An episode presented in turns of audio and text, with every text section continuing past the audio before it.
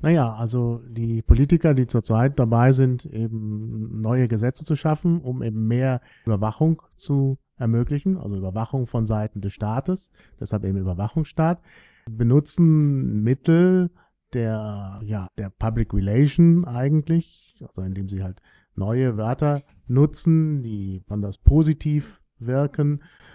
Und das ist etwas, was eben auch schon Orwell seinerzeit kritisiert hat, zunächst mal in einem Aufsatz von 1946, Politics and the English Language, und was auch der Auslöser dafür war, dass er in seinem Buch 1984 in diesem Staat, der dort beschrieben wird, eben auch eine besondere Sprache äh, annimmt und die auch beschreibt, nämlich Newspeak oder Neusprech, wo es eben genau darum geht, dass der Wortschatz halt verändert wird, um eben gewisse Dinge, die eigentlich vielleicht problematisch sind, eben anders darzustellen und eben Kritik zu unterbinden.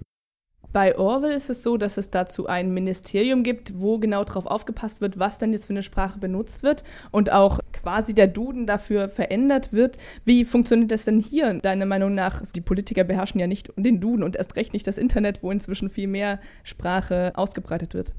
Naja, aber es ist dennoch so, dass äh, die Politiker offensichtlich da äh, zusammenhalten. Also es gibt gewisse Referentenentwürfe, die gemacht werden äh, oder die halt im, äh, innerhalb des Innenministeriums äh, diskutiert werden. Also wir kennen das ja, insbesondere die Frage des Einsatzes der Bundeswehr im Inneren.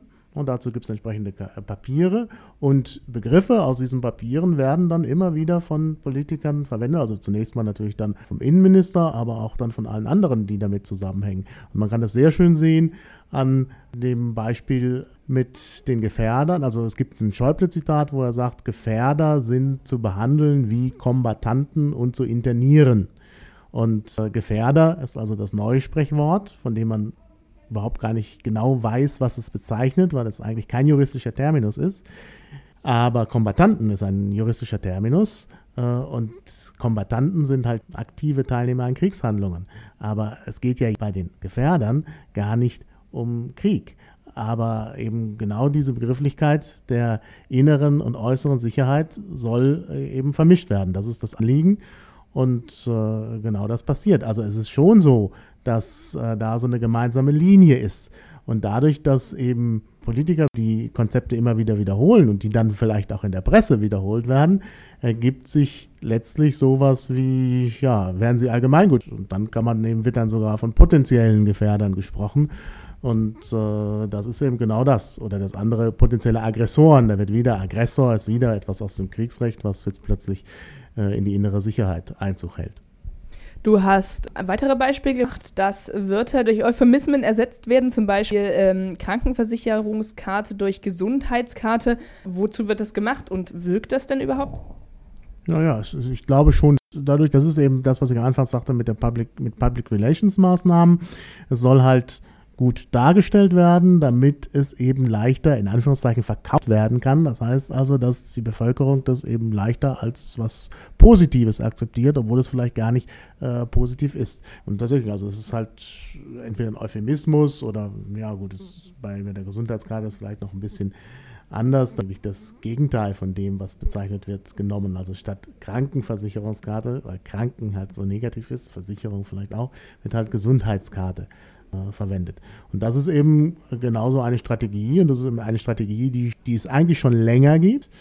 Gut, da gibt es vielleicht schon Ideen aus der antiken Rhetorik, das Wort Euphemismus kommt ja daher. Aber gerade in den 20er Jahren gab es halt Studien oder Arbeiten zu Public Relations und diese Vorstellungen haben inzwischen Einzug genommen in die Politik und dort ist tatsächlich, werden tatsächlich solche äh, Wortprägungen gemacht. Es gibt bestimmte Themenbereiche, wo die besonders häufig sind. Und zwar meistens, wenn es um mehrere politische Maßnahmen gibt. Zum Beispiel der, die Sache mit der Überwachungsgesetzgebung oder auch, was schon länger natürlich bekannt ist, im Bereich der äußeren Sicherheit. Das Verteidigungsministerium, da geht es ja eigentlich nicht um Verteidigung, sondern vielleicht doch um Krieg oder die Kriegseinsätze heißen dann plötzlich Friedenseinsätze. Da ist das schon länger bekannt, aber jetzt gerade eben auch bei der inneren Sicherheit, da ist es praktisch etwas Neues, was aber wiederkommt, weil, wie gesagt, das ja bei Orwell auch schon genau das Thema war. Dass ähm, dein Titel zu deinem Vortrag Neusprechen im Überwachungsstaat suggeriert zwei Punkte, nämlich einmal, dass wir in einem Überwachungsstaat leben und zum anderen, dass es quasi so eine, na, eine Art Verschwörung gibt, dass es nämlich Leute sich wirklich ausdenken.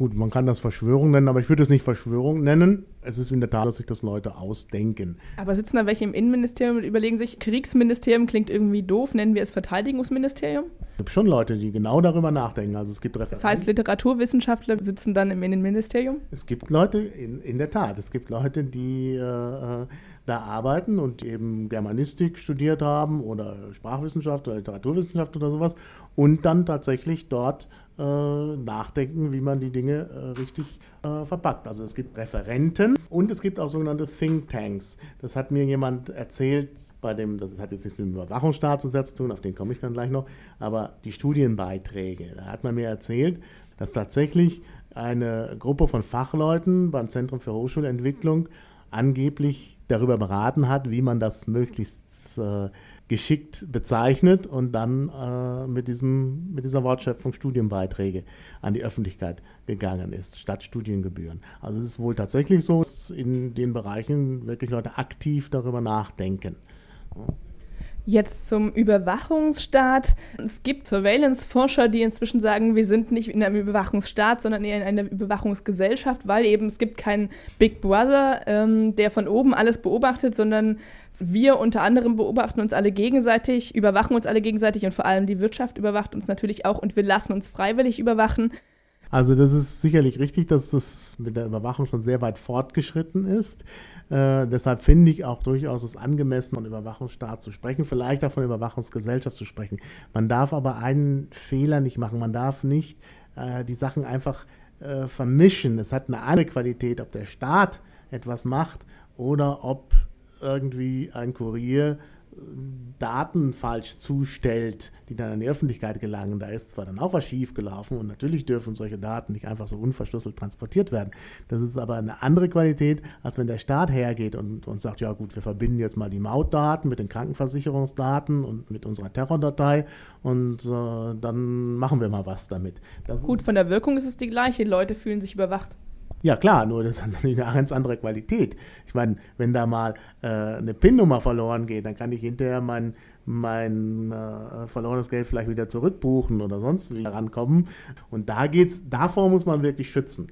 Man muss natürlich auch dafür sorgen, dass es keine Datenpannen gibt, aber äh, wenn es vom Staat, wenn, wenn sozusagen die Panne im Staat ist, dann hat das nochmal eine andere Qualität. Deshalb ist es zwar richtig, vielleicht auch von einer Überwachungsgesellschaft zu sprechen, aber mir geht es halt darum, besonders darauf hinzuweisen, dass es hier wenn nur die Politiker so sprechen würden ähm, und alle anderen das eben nicht übernehmen würden, vor allem vermutlich Journalisten, die ja den Politikern vor allem zuhören und das dann ähm, unreflektiert wiedergeben, kann man das gegen machen oder irgendwie die darauf aufmerksam machen, wenn denn Sprache so äh, Menschen beeinflusst?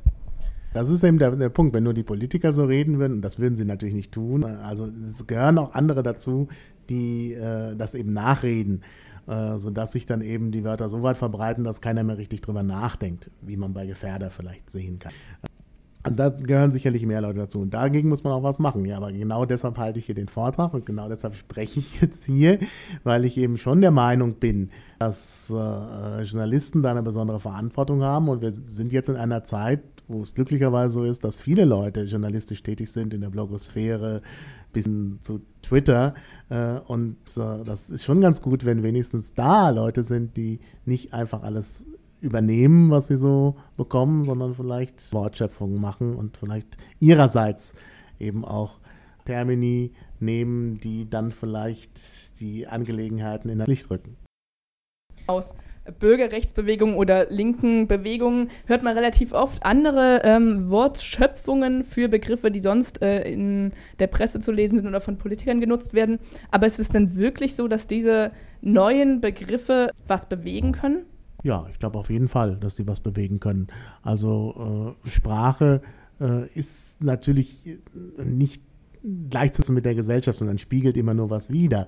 Aber dennoch ist Sprache eben symptomatisch und man kann vielleicht tatsächlich ein gewisses Bewusstsein schaffen.